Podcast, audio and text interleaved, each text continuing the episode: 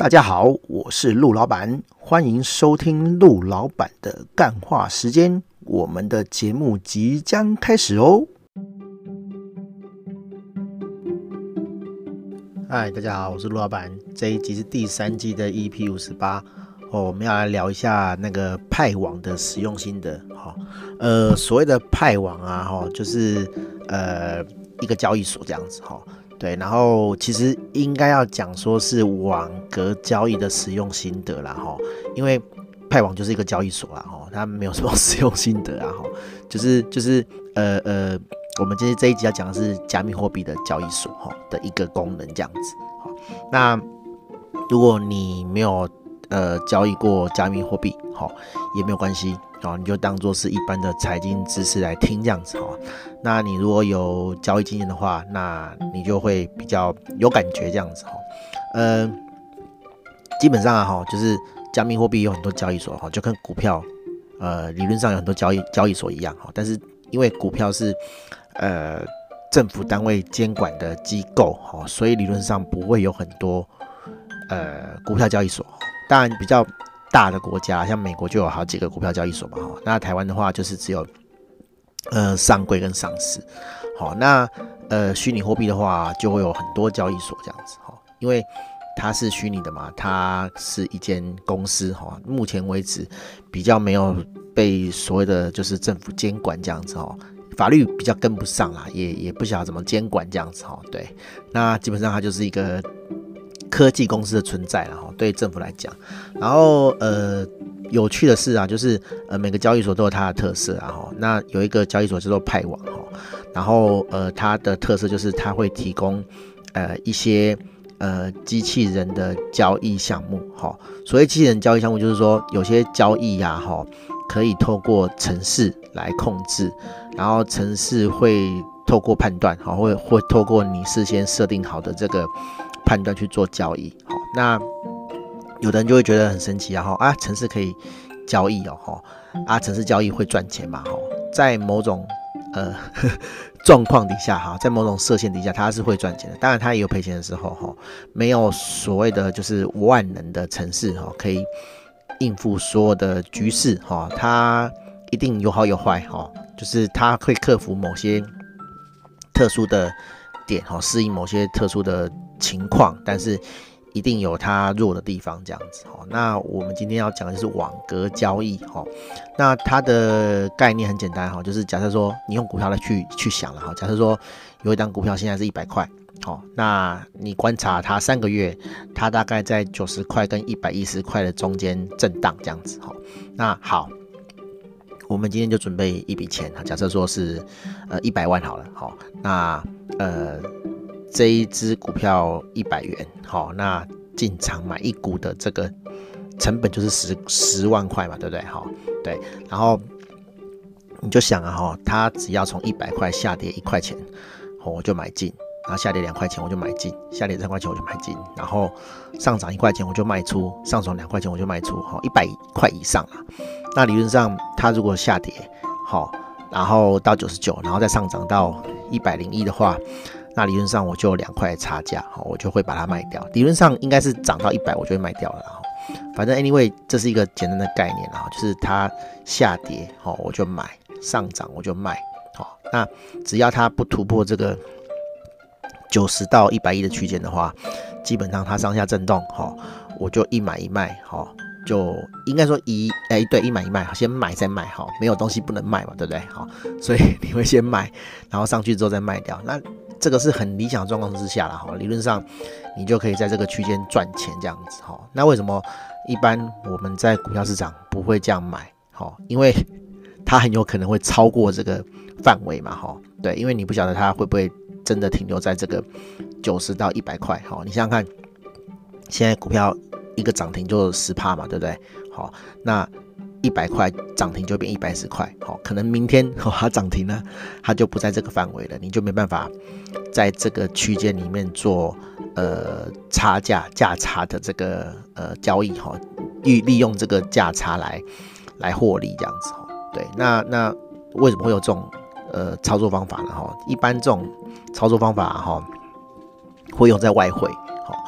因为外汇啊，哈，你想想看，呃，台币对美元，哈，它不会今天二十七块，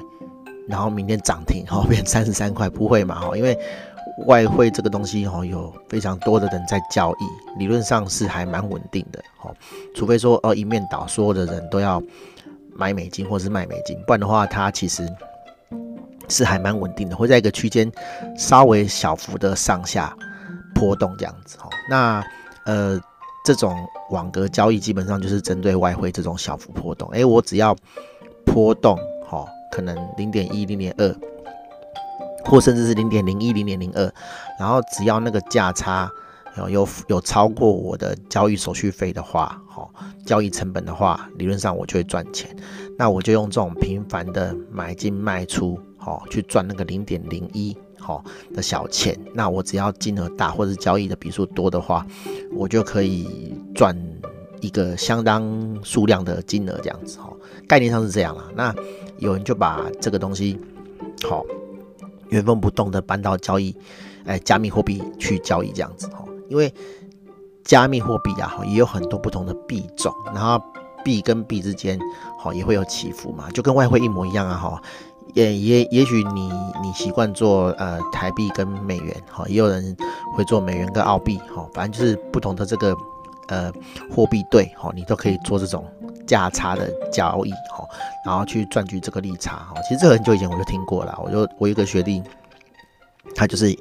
有在做外汇交易的哈，所以我我一听到这个网格交易哈，我一开始哎不晓得网格交易是什么，但是他一讲这个原理哈，我就知道。他在干嘛这样子哦？对，大概就是这样啦哈。一般来讲，股票哦、期货哈这种呃波动比较大的，不太会用这种交易模式啦，因为因为它一下子就会跑出你的那个设定范围啊，或是一下就会跌跌超过你的设定范围啊哈，甚至是你一直跌一直跌会怎么样好啊，那你就一直摊嘛，一直买嘛，一直摊平。我们股票称作摊平，就是说，哎，你今天持有一张股票是一百块。那如果它跌到九十的话，你会觉得说，哦，它变便宜了，好，我要买更多，我就买九十块就买一张。啊，它如果再跌到八十块嘞，好，你就会再买一张，好。可是当你跌到八十块的时候，你的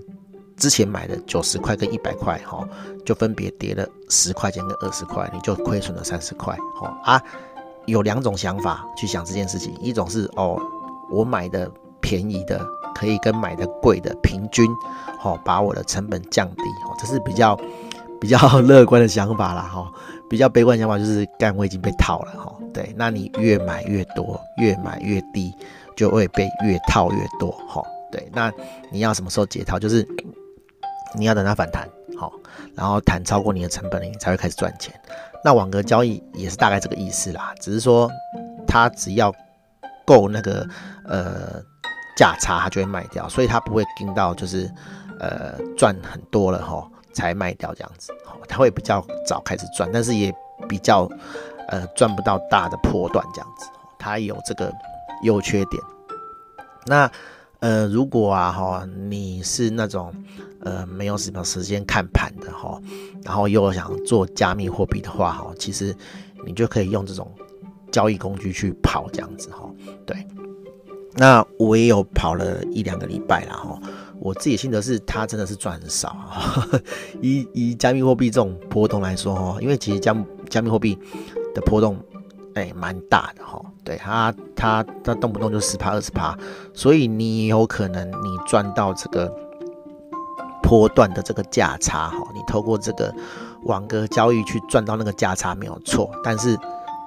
假设说哦你的加密货币对。哦跌了，哦一跌就是五趴十趴，你可能原本赚的那个三趴两趴马上就被吃掉了，哦，对啊，所以就变成说你要选定的那个加加密货币的那个标的啊，要是相对稳定的哦。其实我之前有看一篇文章啊，还有举几个点哦，就是你要怎么去挑这个呃加密货币来做网格这样子哦。但是我看一些社团然后。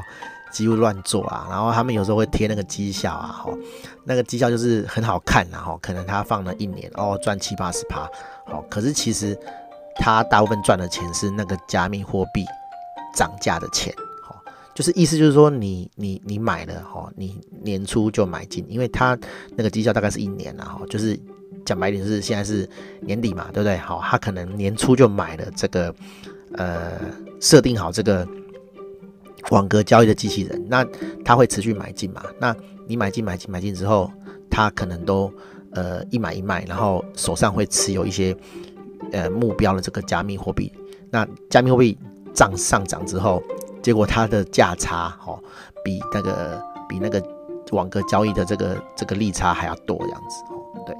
就简单讲，它是从一百块涨到两百块，然后它大部分的钱是从一百块涨到两百块中间的价差这样，而不是网格交易的利润这样子。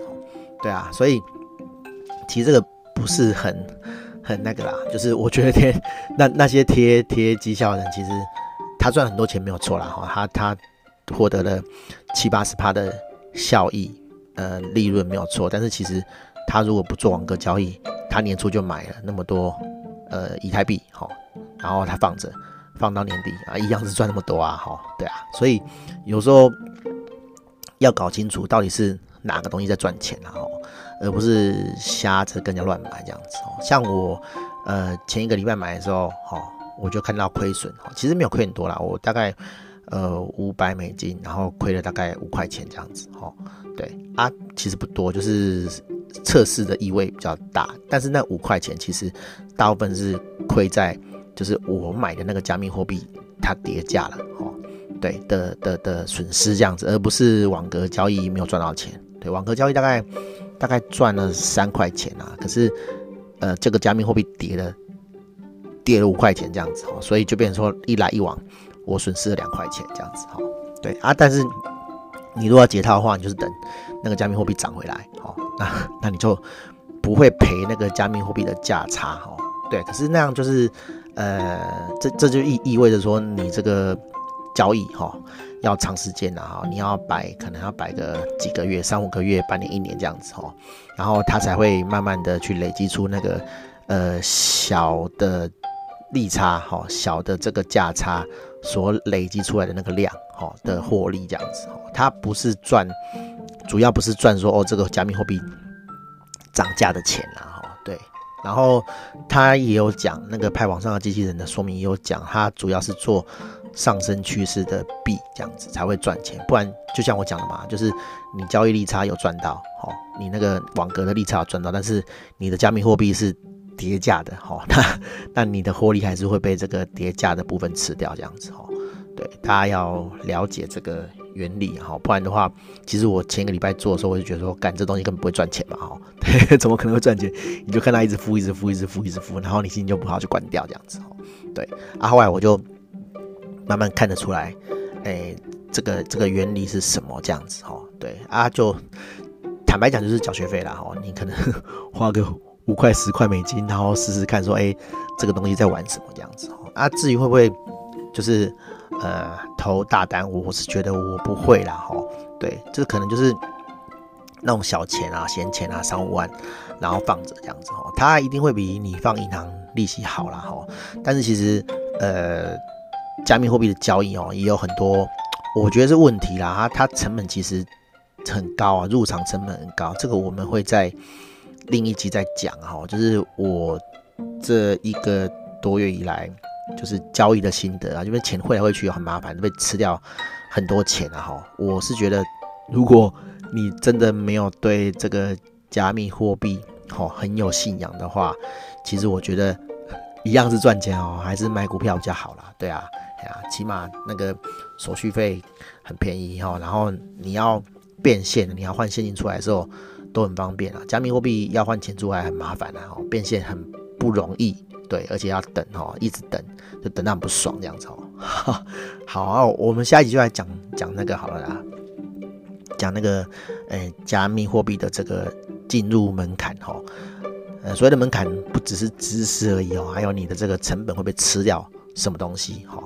对，好，大概是这样哦，我们下一集见，拜拜。